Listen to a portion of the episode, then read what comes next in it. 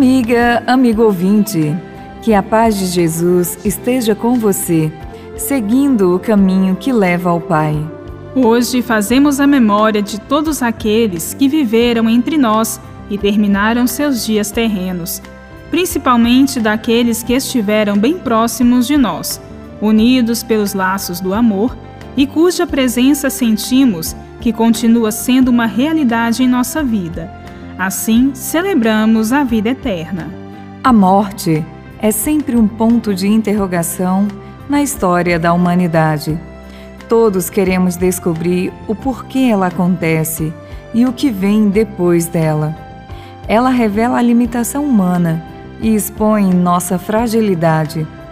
Torna relativos todos os nossos atos.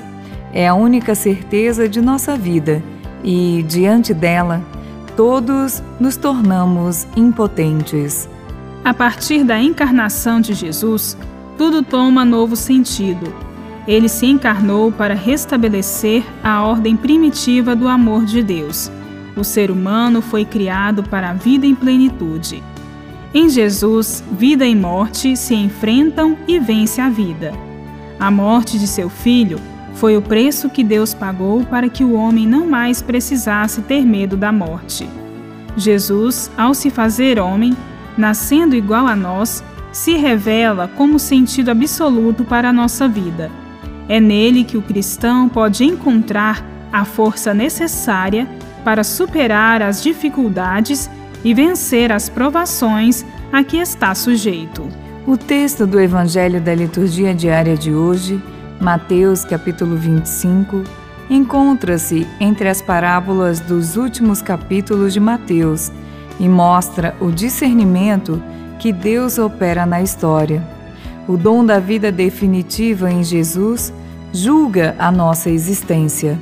Jesus compara o reino dos céus a dez jovens que, levando suas lamparinas, aguardam a chegada do noivo.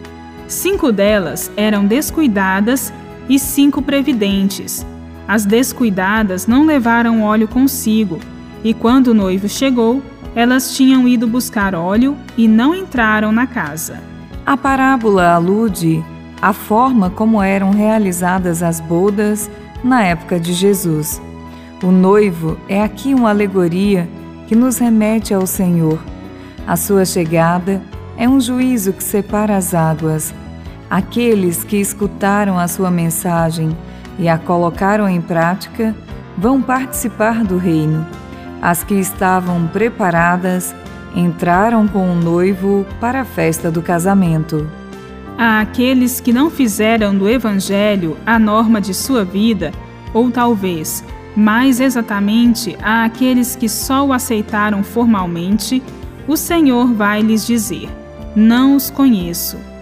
O sentido da frase é a rejeição daqueles que pretendem ser o que não são. Jesus nos chama à vigilância. O que alimenta a vigilância é a esperança. E o fundamento desta esperança é a convicção de que Jesus ressuscitou. A vida eterna começa desde já. Bíblia, Deus com a gente. Produção de Paulinas Web Rádio. Texto de Irmã Solange Silva. Apresentação: Irmã Solange Silva e Irmã Bárbara Santana.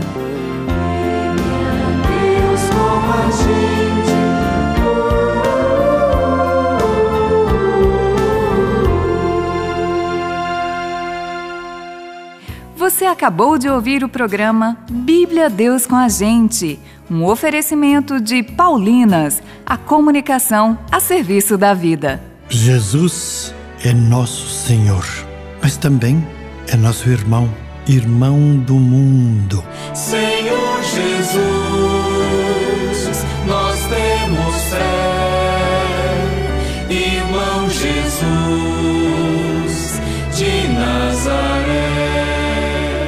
Irmão Jesus, o novo álbum de Padre Zezinho. Ouça nas plataformas digitais. Um lançamento Paulinas Comep.